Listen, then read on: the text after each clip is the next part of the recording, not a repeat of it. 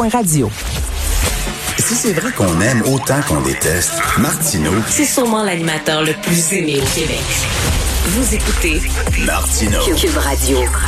Alors, nous parlons avec Yasmine Abdel-Fadel, analyste politique que vous pouvez euh, entendre à l'émission d'Antoine Robitaille, là-haut sur la colline. Euh, Yasmine, je rigolais tantôt avec Jean-François Guérin de LCN en disant que nous avons inventé un nouveau chiffre au Canada, le gonzillion. Écoute, là, il y a- Absolument. il n'y a jamais assez de zéro avec les Trudeau. Ben, hier, il, y a du monde qui disait qu'il pleuvait des milliards. Moi, je dis que c'était un ouragan de milliards. Là. Euh, ça tombait de partout. Là. On savait plus où en donner de la tête. Mais tu sais, c'est le premier budget après le déclenchement de la pandémie. Et c'est surtout, puis là, je veux qu'on le souligne, là, c'est le premier budget déposé par une femme au Canada. Ça n'a pas été assez souligné ça, puis là, c'est c'est important, tu sais. Mais pas un budget où il y a juste des, des mauvais coups, il y en a aussi des bons coups. Puis l'argent, là, tu sais, pour le secteur de l'aéronautique, là, ça fait un an que le secteur de l'aéronautique il, appelle finalement à l'aide, là, tu sais, puis particulièrement pour le Québec, c'est une industrie qui est hyper importante. D'ailleurs, euh, Montréal, c'est la troisième capitale de l'aéronautique après Seattle et Toulouse. On pouvait pas laisser notre euh, notre industrie là, tomber comme ça, alors que tous les pays sont venus en aide à leur industrie aéronautique. Enfin, une réponse.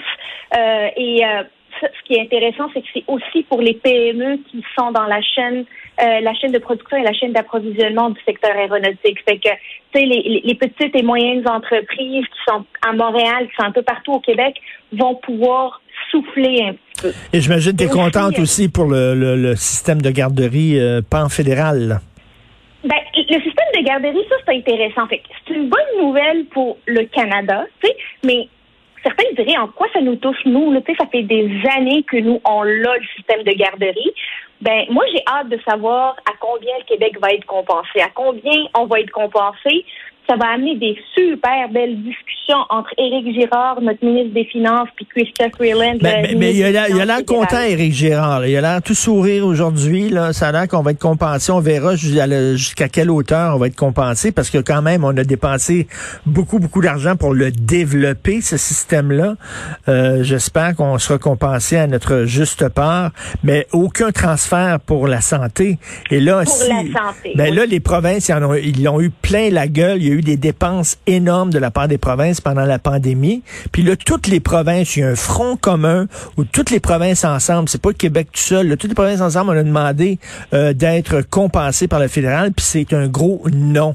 C'est un gros majeur qu'on nous a montré hier. Là. Mais Richard, qu'est-ce qui est plus sexy, là?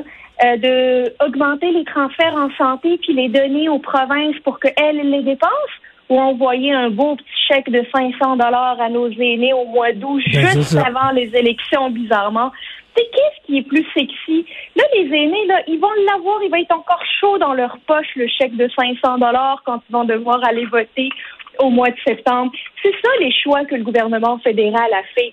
Fait que peut-être qu'Éric Girard il est bien content, mais je suis pas sûre. Les discussions vont être ardues en matière de santé. Là, tu sais, euh, les, les, on peut pas juste ne pas aider les provinces euh, pour les dépenses en santé, alors que les qu'elles ont complètement explosé, à plus forte raison pendant la pandémie. Mais rappelons-nous que même avant la pandémie, les dépenses en santé étaient complètement déséquilibrées. Ça, c'est un enjeu auquel les provinces vont s'attaquer. Je suis sûre qu'elles n'ont pas dit leur dernier mot. Mais c'est une claque en pleine face des provinces, en tout cas, là, qu'il n'y a aucun, il y a rien là, pour euh, le transfert en santé. Ça n'a pas de sens. là. Ben, surtout qu'il, en fait, non seulement il n'y a rien, mais il y a aussi une espèce d'ingérence là dans toutes les compétences provinciales. Tu sais, euh, le gouvernement, le gouvernement Trudeau euh, veut de, des normes nationales pour les centres d'hébergement pour les personnes âgées, puis euh, puis les soins de longue durée. Mais c'est pas la compétence fédérale. Puis rien nous dit que le fédéral aurait mieux fait que les provinces. Tu sais, les Oui, oui, c'est ça, il y a- il y a- il y a- CHSLD, Il y a un côté paternaliste là-dedans, là, en disant tassez-vous le fédéral, on va vous montrer comment gérer ça parce que vous n'êtes pas capable de le faire tout seul. Exactement. Tu sais, le, le, côté du, du fédéral là, pour dire, tu sais, nous, on veut des normes là, from coast to coast to coast. Ben, ça marche pas toujours. Puis, on peut pas avaler ça. Tu le fédéralisme, là, c'est pas euh, le fédéral qui est euh, l'espèce d'autorité suprême, puis les provinces qui sont en dessous. Si on parle d'égal à égal, vous avez vos compétences, on a nos compétences, puis parlons-nous de comment on peut servir le citoyen chacun dans son dans sa juridiction. C'est ça, on, dirait que la, euh, on dirait que la fédération, euh, c'est comme un buffet pour Justin Trudeau. Là. Il prend ce qui l'intéresse là-dedans, puis euh, ce qui l'intéresse pas, soudainement, il l'abandonne. La fédération, comme tu dis, c'est égal à égal. Là, on dirait qu'on est un pays ordinaire, là, comme, tu sais, on n'a rien à dire les provinces, puis c'est le, le gouvernement central qui décide pour nous que les provinces vont laisser ça passer. Donc, euh, euh, il va y avoir ces discussions-là. On comprend, par exemple, que ce budget-là s'inscrit dans une stratégie, je veux même pas dire préélectorale, elle est électorale. Tu sais, ça peut, on le sait que Justin Trudeau, visiblement, sa, sa, campagne électorale, il va la faire sur les familles, sur les services de garde, sur euh, tout le monde va recevoir de l'argent avec ce budget-là. Là, il euh, euh, faut être vraiment isolé pour pas avoir d'argent avec euh, avec ce budget-là. Les aînés, les entrepreneurs, les les centres d'hébergement pour les femmes violentées, il y en a pour tout le monde. Puis c'est ça, c'est qu'il veut ratisser très large pour rejoindre le plus d'électeurs possible.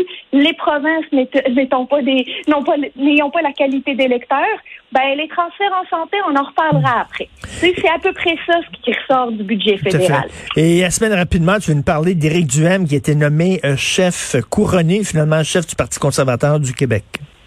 Ben oui, Éric Duhem qui a été euh, nous on a un nouveau euh, nouveau chef au Parti conservateur du, Québec qui nous apprend d'ailleurs qu'il y a 14 000 membres euh, qu'il y a dans le Parti conservateur. Ben moi je trouve ça très intéressant parce que ça ça vient jouer dans l'échiquier politique. Là c'est la droite qui va tasser un peu tout le monde un peu plus à la gauche. On sait que Éric Duhem, il y a beaucoup de euh, il y a beaucoup de visibilité. Il ne se cache pas pour sortir dans les médias. Ça va être intéressant de le voir se positionner sur des enjeux plus que juste ceux qui, tu euh, je veux dire, en guillemets, populistes. Là. Euh, par contre, son discours, il m'a fait un petit peu sourciller. Là. Il, il, il parlait, il s'adressait à, à, ses membres en leur disant euh, Je vais faire entendre votre voix contre l'extrémisme sanitaire. Non, ça, parler aux anti-masques, aux anti Non, c'est parce que là, il va attirer tous les coucous, puis il va être poigné avec eux autres. Là. Il faut vraiment qu'il prenne ses distances envers les coucous. Mais en disant ça, euh, il va les attirer, là, ces, radicaux-là, les gens qui banalisent la crise actuelle. Tu sais, tout le temps parler de dictature sanitaire et tout ça, ça n'a pas de sens. Ben, ça n'a pas de sens. Puis ça, c'est un jeu dangereux auquel Éric Duhem devra faire hyper attention.